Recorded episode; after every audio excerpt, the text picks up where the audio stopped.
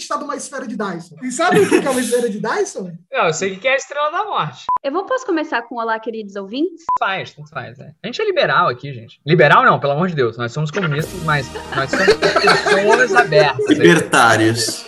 Libertários, obrigado. Essa é a boa palavra. Desculpa, vai lá, Raquel, pode começar. Desde que seja bem comunista. Olá, queridos ouvintes. É, sejam. Ah, nesse é, não ficou ruim, vou falar de novo. 10, 9, ignition sequence start. 6, 5, 4, 3, 2, 1, 0. All engine running. Liftoff. We have a liftoff. Olá, queridos ouvintes. Sejam bem-vindos a mais um episódio do nosso querido podcast Física Popular Brasileira. E hoje nós vamos falar sobre um assunto polêmico. Bota o barulhinho de polêmico aí. É. o Thiago vai cortar essa parte, tá, gente? Não. Eu sou a Raquel e eu estou aqui com o meu queridíssimo amigo Lucas Toneto. Olá, Raquel. Olá a todos. Muito bem-vindos aqui a mais um episódio do nosso querido podcast. Estamos aqui também com o nosso amigo Henrique Ferreira. E aí, Toneto, e aí, Raquel, tudo bem? Estou aqui também com o nosso amigo Matheus Pessoa. Senhoras e senhores, que saudade de estar aqui com vocês. E hoje nós temos um assunto polêmico aqui, hein? Não é mesmo, Raquel? Qual é, é o assunto? Isso mesmo, lá, hoje fala, está quente este episódio. Aconselho a você que está ouvindo já pegar um copo de água agora e ficar atento no que a gente vai falar, que hoje A giripoca vai piar. É, a cobra vai fumar. Cuidado pra não engasgar. Rapaz! Meu Deus do céu, coloque os barulhos do, do ratinho nesse episódio. É um pedido que eu te faço. Eu te pago 50 reais pra você colocar os barulhos do ratinho. Ratinho!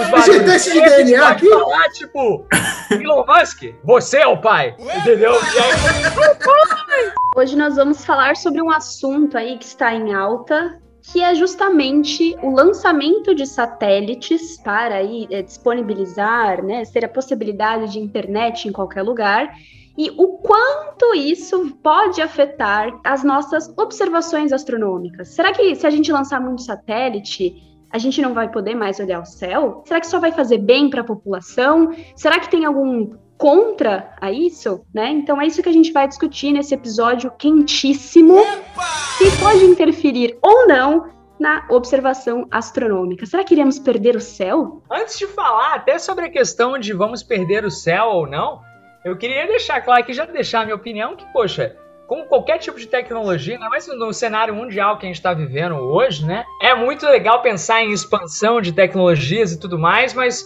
poxa, a gente é brasileiro, né? E a gente sabe que, poxa, tem regiões do Brasil que sequer tem energia elétrica. Decidir se vai ou não ter internet em todos os lugares do mundo, pra mim é uma coisa.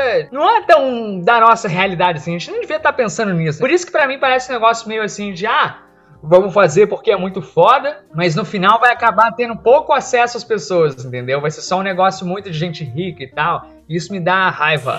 Ai, porque o Elon Musk vai dar internet para regiões remotas. Ele não vai dar, ele vai vender, tá? Ele vai vender a internet. Então, se você for pobre, meu filho, você não vai ter Starlink aí instalado na sua casa, tá bom? E o 5G do Elon Musk. O que a gente quer, por exemplo, ele falou da eletricidade, né? Mas a gente tem problemas aí de ordem até mais fundamental, como saneamento básico, né? Boa parte do Brasil não tem acesso a eh, água encanada e esgoto, né? Então, isso a gente sabe que são tecnologias eh, modernas, né? Que foram inventadas aí no século XIX, né? O final aí do século XIX, começo do século XX, né? A gente teve a urbanização e a construção desses eh, meios de saneamento básico, e é uma tecnologia extremamente importante, né? Como a eletricidade, a eletrificação, e hoje, nos tempos mais atuais, a internet, né? Então, as pessoas terem internet em casa é uma, uma questão aí de empoderamento das pessoas, né? De você permitir que as pessoas tenham um direito fundamental, né? A internet já é, em alguns países do mundo, considerado um direito fundamental do, do cidadão, né? A gente tem que pensar sempre na nossa realidade, que a gente tem sempre uma dificuldade, a gente ainda está atrasado do ponto de vista histórico, né? Países aí mais desenvolvidos já têm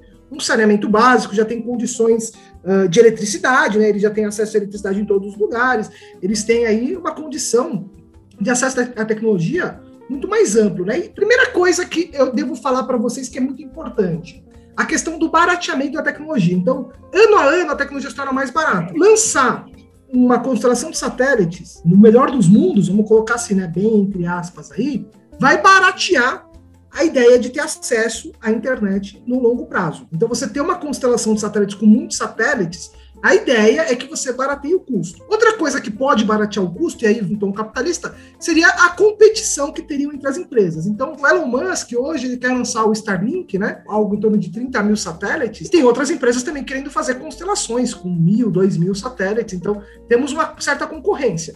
Claro, o Elon Musk tem uma vantagem que as outras empresas não têm, porque além dele poder fazer o satélite, ele tem a empresa que lança satélites, a SpaceX, né?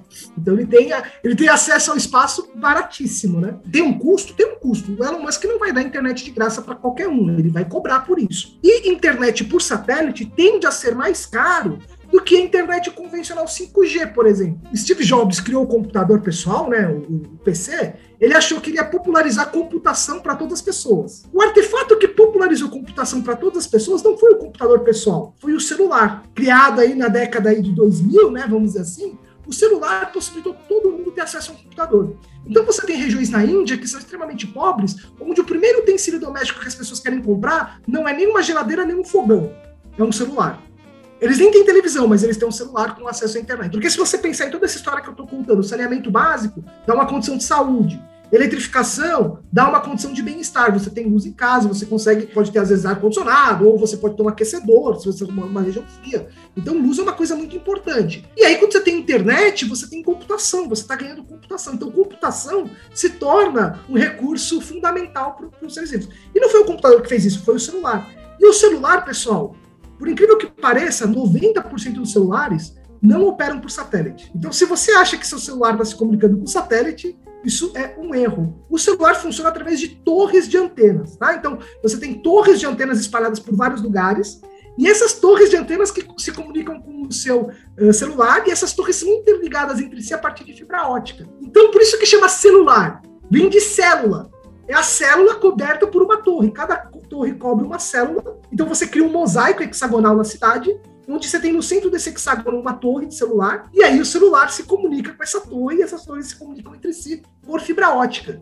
Isso é rede de comunicação, internet 3G, 5G. Quando você está se comunicando aí por internet no celular, você está acessando a internet por uma torre de celular perto da, da sua casa. Vocês começam a reparar aí pela cidade, existem várias torres de antenas, né? São umas torres aí, às vezes laranja e branco, e aí vocês veem ali um monte de antenas penduradas nela. Então, essa ideia de que você vai operar celulares por satélite é uma ideia um pouco ainda abstrata. O problema é que para você se comunicar com um satélite, você precisa ter um transmissor de alta potência. Então, o seu celular precisa ter um transmissor melhor para você conseguir se comunicar com o satélite. Porque imagina, a distância é muito grande entre a comunicação com o seu celular e o satélite. A potência não é colocada no satélite de transmissão. A bateria tem peso, então você manda coisas baratas, mais baratas para o espaço. Então toda a potência de transmissão está no seu aparelho em terra. E isso aumenta o consumo de bateria. Mas, em geral, um celular por satélite ele tende a ser um pouco maior, tá? Porque é, é bem, um consumo de bateria muito grande. E boa parte do consumo de bateria do celular é por causa disso. Então, se você não quer que seu celular morra a bateria dele em três horas de uso, você tem que ter ele perto de uma antena. E foi assim que o pessoal fez o consumo de bateria diminuindo, colocando mais antenas para pela cidade. Aí você tem outro problema também, que são as questões de sombreamento. A onda eletromagnética, como a luz, ela tem sombras, né? Então você tem sombra, a antena pode ser sombreada. Então, um prédio pode sombrear a antena. O custo de você instalar antenas é muito grande.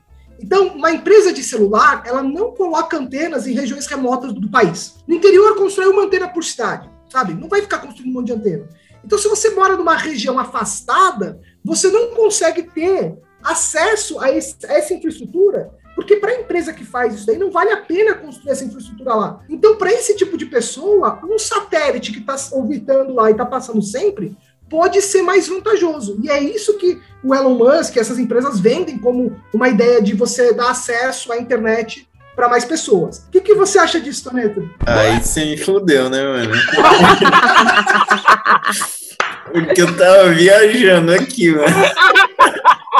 Toda tecnologia no mundo que a gente vive, ela vem primeiro para os que têm mais dinheiro, né? E aí depois, numa segunda fase, vem para quem tem menos dinheiro. A grande quebra de paradigma seria se pensar numa tecnologia que fosse inclusiva desde o princípio, né? Isso sim seria uma quebra de paradigma e claramente isso não é o objetivo do Elon Musk. Creio que jamais o objetivo de grandes empresas, né? O que o Toledo falou é assim, né? A tecnologia sempre chega para as pessoas mais ricas antes. Então, o que, que eu diria? O que, que qual, vai ser a primeira pessoa que vai utilizar a internet de um Starlink da vida. É a agricultura de precisão. Então você tem grandes pecuaristas, grandes agricultores que vão instalar sensores IoT por toda a fazenda e eles vão querer mandar esses sinais para a internet, para um data center, para fazer data science, para fazer esse tipo de coisa. Então eles vão precisar de ter acesso à internet. Só que você não tem uma torre de antena lá no meio de uma fazenda, lá, sei lá, 200 hectares, você não tem uma torre de celular para cada hectare lá, né? Então você pode pegar toda essa informação por satélite. Então eu diria que começaria por aí, pelas pessoas que têm dinheiro para pagar esse tipo de coisa. E no futuro a gente espera, né, que comece a baratear e aí pessoas que moram em regiões remotas vão conseguir ter acesso a esse tipo de infraestrutura, né, infraestrutura por satélite. Agora uma coisa que vale a pena dizer é que, por exemplo, se você quer jogar LoL ou você quer jogar CS, você não vai conseguir jogar por satélite, porque o delay é muito grande. Ver vídeo você sempre pode carregar em buffer, né? Então você sempre pode esperar o vídeo carregar um pouco e assistir, então vai parecer que o vídeo tem uma fluência total. Mas jogar você precisa da resposta, né? Então você não pode simplesmente usar um satélite, porque o delay é muito grande. Você joga CS no servidor do, da América Latina, ou LOL no servidor do Brasil. Por que você não joga com o pessoal do Japão? É porque tá de noite lá? Não. Quem joga, joga todo horário, né? É porque, na verdade, o delay da comunicação para você se comunicar com o Japão é muito grande. É na ordem de talvez 100 milissegundos. E aí você já começa a ter um, um ping por, por padrão de 100 milissegundos, então você já não, não consegue jogar em alta qualidade. Né? Quem tem, por exemplo, uh, TV, TV paga, né? TV, TV eh, por assinatura, em casa, e já assistiu um jogo de futebol e viu que o vizinho gritou gol um segundo antes de você gritar gol. Seis. Ah. Isso daí por quê? Porque a TV analógica, o sinal vai mais rápido que na TV digital porque você tem uma série de conversores no meio do caminho. Na TV analógica, o sinal é mais rápido. Então, se todo mundo usasse digital, a qualidade da imagem fica super boa, mas você está alguns segundos atrasado em relação à, à, à realidade. Então, porque no analógico vai um pouco mais rápido, só que a qualidade da imagem é ruim, né? Pontos positivos e negativos aí. Né? Interessante. Né? A gente vai ter essa possibilidade de entregar a internet em locais mais remotos, né? Pra, que é algo que a gente ainda não tem hoje. Mas a minha pergunta é: será que a quantidade de satélites que são lançadas tem alguma influência em outras tecnologias? Ou será que a quantidade de satélite vai ter alguma influência na astronomia, na física? Como que fica essa questão, Matheus? Existem vários aspectos nos quais esse tipo de tecnologia podem influir é, na, na astronomia que a gente faz hoje. Por quê, caro ouvinte? A astronomia que a gente faz hoje, ela depende de detecções e de observações de diferentes frequências no espectro eletromagnético. Isso vai desde ondas no raio-x, por exemplo, até talvez ondas no infravermelho, ou seja, uma gama muito grande de observações que a gente faz. Isso porque os efeitos da natureza que estão acontecendo por aí, né? Buracos negros, é, supernovas, são efeitos que podem ser observados em uma gama grande de frequências também. Aí eu vou dizer, por exemplo, o exemplo que eu já usei da minha pesquisa. A gente precisa ir aqui na Terra para lugares bem remotos, cais que sejam silenciosos em radiofrequências, porque eu trabalho nessa frequência, eu trabalho com radiofrequências. Ondas de rádio estão vindo lá do universo, eu quero detectar elas e para evitar a contaminação desse sinal, ao máximo a gente vai para lugares onde, enfim, não existem quase emissões nessas faixas de frequência específicas. Fazendo meu discurso agora. Agora imagina se o Toneto começa a gritar. E a Raquel começa a gritar mais ainda, e o Henrique começa a bater a porta dele, enfim. Vocês iam entender a minha mensagem de uma maneira completamente equivocada, talvez. Então, é a mesma questão com o espaço. A gente quer obter o sinal puro. Só que quando você adiciona muitas é, outras interferências, como é o caso do que pode acontecer com a Starlink, várias frequências adicionais ali de operação, pode afetar vários tipos de observações astronômicas. Por isso que isso virou um, um assunto tão importante dentro da academia, porque as pessoas que trabalham com astronomia e tudo mais, já enfrentam dores de cabeça absurdas só com ruídos do universo em si, né? Já é muito difícil fazer esse tipo de coisa. E aí, se você adicionar mais coisas ainda, vai dificultar ainda mais o trabalho de fazer uma ciência de qualidade, enfim, de obter respostas sobre o universo e observações que a gente está querendo fazer. Essa rede de satélites, assim como qualquer tipo de lixo espacial, está realmente tampando o céu, porque você não consegue observar, né? E é claro que isso vai prejudicar, né, na sua inferência astronômica ali. Quando você tem muitos satélites em órbita, eles ainda conseguem refletir a luz do Sol por um tempo maior, né? Mesmo quando o Sol já se pôs, você ainda acaba recebendo luz desses satélites, porque eles ainda estão refletindo a, a, luz solar. Ano passado, né, em, em agosto de, de 2020,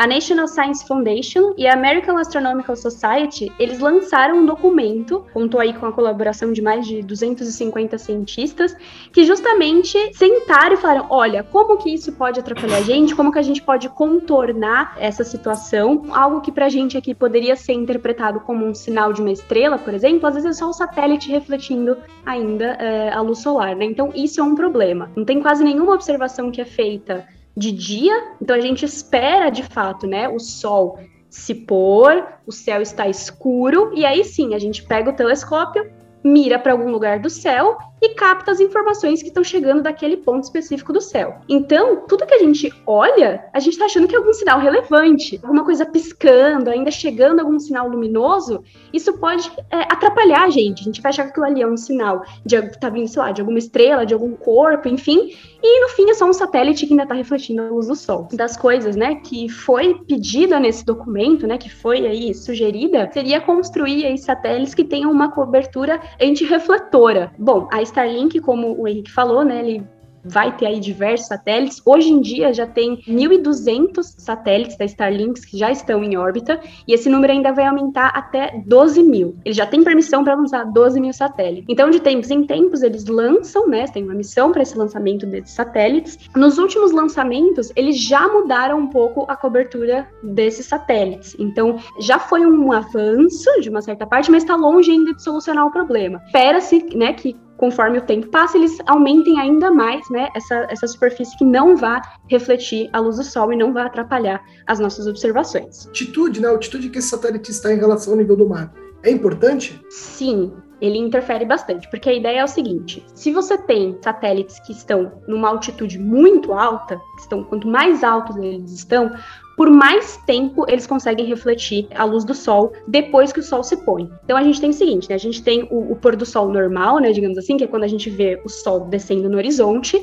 mas a gente vê que ainda tá claro. E depois a gente tem o pôr do sol astronômico, que seria aí de fato quando tá tudo escuro. O problema desses satélites que estão com uma altitude muito mais alta é que já ocorreu o pôr do sol astronômico, ou seja, já está tudo escuro, a gente né, consegue ver os satélites refletindo a luz do sol. Então, quanto mais alto o satélite está, por mais tempo ele é capaz de refletir a luz do sol depois que o sol se pôs. Inclusive, isso é uma outra sugestão né, desse documento, que é limitar a altitude que esses satélites podem ser lançados. Então, no documento está escrito aí que por volta de 600 quilômetros de altitude seria aí o, o, máximo que eles poderiam orbitar a Terra. Porque mais que isso, você vai ter ainda muitas horas deles interferindo e lançando aqui para a Terra algum sinal, né, interferindo a nossa observação. Falando bastante, né, da Starlink, da, da empresa do Elon Musk, mas assim, existem várias outras empresas que também têm esse interesse em lançar né, essas constelações de satélites, né, lançar vários satélites. Lembrando que isso é algo da iniciativa privada, ok? São empresas que querem lançar essas, esses satélites e aí elas vão cobrar um valor para oferecer esse serviço. Todas as empresas que queiram lançar satélites para isso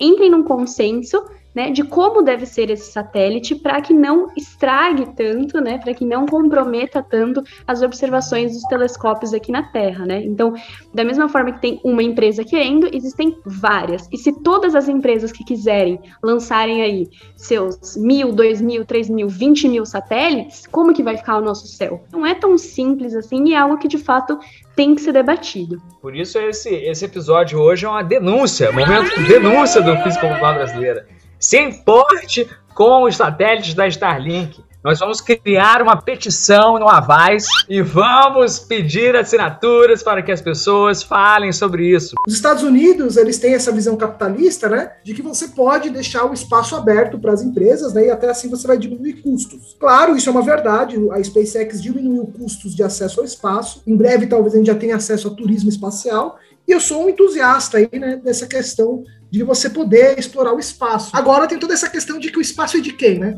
Quem vai ter direito de explorar a Lua, né? Pessoal, o próximo passo é mineração espacial, né? Então, depois do turismo espacial, vem a mineração espacial e a Terra vai ser de quem? A Terra é de quem chegar primeiro? Será que a China vai deixar que a empresa americana chegue e tome a... Vamos supor que descubra que em Marte tem um minério muito bom para alguma coisa. Então, o melhor catalisador químico que a gente tem hoje é um elemento químico que toda a abundância dele na Terra é por asteroides que acertaram a Terra. Então imagina você poder explorar isso num asteroide real. Agora, a questão de você dar acesso à internet às pessoas. Eu acho que é uma questão importante, eu acho que isso dignifica as pessoas, então as pessoas querem ter acesso, as pessoas querem estar no Instagram, as pessoas querem estar no Twitter, as pessoas querem se comunicar pelo WhatsApp, Telegram, elas querem conversar, e isso é um direito fundamental. Acho que as pessoas têm que ter esse direito de se comunicarem da maneira mais barata possível, né, para que todos tenham acesso e não fique uma tecnologia limitada. Mas no final do dia, e isso eu acho muito importante, né, destacar, é imagina o trabalho de um engenheiro, um engenheiro eletrônico, um engenheiro de informação como eu, que constrói um satélite com toda a eletrônica embarcada, constrói uma torre para se comunicar com o satélite, constrói uma rede de antenas ligadas por fibra ótica para fazer o celular funcionar, o WhatsApp funcionar, e no final do dia, o que você tem mais no WhatsApp é o quê? É o negão da piroca, né? Então, toda essa questão. Porque, na verdade, o que você transmite no WhatsApp é meme. A maior parte da internet é o quê? É vídeo de gatinho, né? Teatro não serve para nada, ou filme não serve para nada, ou entretenimento não serve para nada. O que é importante é construir ponte. O que é importante é construir rede satélite. Mas se você parar para pensar, no final, essas coisas são usadas para quê? para você ver um filme, trocar uma mensagem com alguém, né? trocar piada. Então, no final do dia aí, né? Por mais que você ache que você está fazendo algo extremamente útil, você está permitindo que as pessoas se divirtam, né? No final das contas, de alguma forma, né? A pessoa que realmente desenvolveu o motor da SpaceX, que a grande vantagem do, da SpaceX é o motor, é o controle de empuxo do motor, que é um controle eletrônico, né? Então, é o programa de controle eletrônico do empuxo dos motores da, da SpaceX. Isso daí, a pessoa que primeiro desenvolveu isso, ele demitiu depois, né? Então, assim, Top, é... então, hein, mano? E... É porque você é muito bem sucedido em uma tarefa que você vai saber a resposta para tudo. E as pessoas confundem isso, né? A ideia é que tá proibido falar bem de bilionário neste podcast. É isso. Oh! Amo! Amo! Tá proibido falar bem de bilionário na frente das crianças. Cada vez que a gente lança e o satélite é desativado, ele não volta para cá, né? Ele só, tipo assim, desativa, continua lá em órbita, até algum momento que ele, sei lá, vai se desintegrar e vai começar a cair peça aqui. Mas assim, tipo, a Mag tem muito, tem coisa de, de mil anos que ainda tá em órbita. Um outro problema também de você ter vários satélites em órbita, né, é que em algum momento esses satélites eles vão ser desativados ou eles vão ser ultrapassados. E aí, será que tem como retornar esses satélites para a Terra? Ou eles vão ficar em órbita? Ou eles viram lixo espacial? Como é que é essa questão? Os satélites, eles têm uma vida útil, né? Então a vida útil deles depende um pouco aí da órbita que eles estão então, se eles estão numa órbita baixa, eles ainda atritam com a atmosfera e, e tem efeitos de atrito. Esses efeitos de atrito vão consumindo a velocidade do satélite, então, quando a velocidade dele diminui, ele perde a sua condição orbital e aí ele começa a decair, cair né, na Terra mesmo. Na melhor condição possível,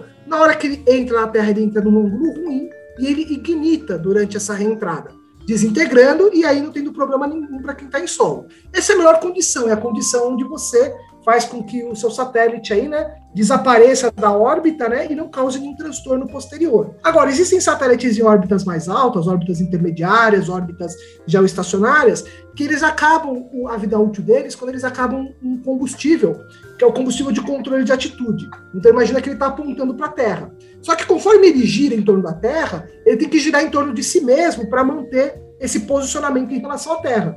Para ele manter esse giro em torno de si mesmo, ele precisa gastar um combustível de controle de atitude. Quando esse combustível acaba, esse satélite perde manobrabilidade, ele perde a vida útil dele, ele esgota né, a utilização dele, ele fica lá no espaço. Então isso compõe o lixo espacial. O maior problema hoje é que a gente lançou muita coisa em órbita, mas a gente não tem um protocolo de recuperar essas coisas. Existem empresas trabalhando nisso, de você fazer coleta de lixo espacial. Os japoneses, né, as empresas japonesas, eles, são, eles têm um, um ecossistema bem avançado para recuperação de lixo espacial. No filme Gravidade, dando um spoiler aí para os ouvintes, a estação espacial tem um problema e ela quebra, e ela desintegra um monte de lixo espacial. Esse lixo espacial fica em órbita, girando a uma velocidade muito grande. A gente está falando velocidades de 30 mil quilômetros por hora, e essa coisa está girando. E aí vamos supor que, você, que por algum motivo essa coisa está girando um pouquinho mais rápido do que você que está na mesma órbita ali. Isso vai dar uma volta em torno do planeta tão rápido que vai te atingir. Se isso é pequeno, pessoal, se você tem algo girando aí com uma velocidade tão grande, uma, a massa pode ser minúscula.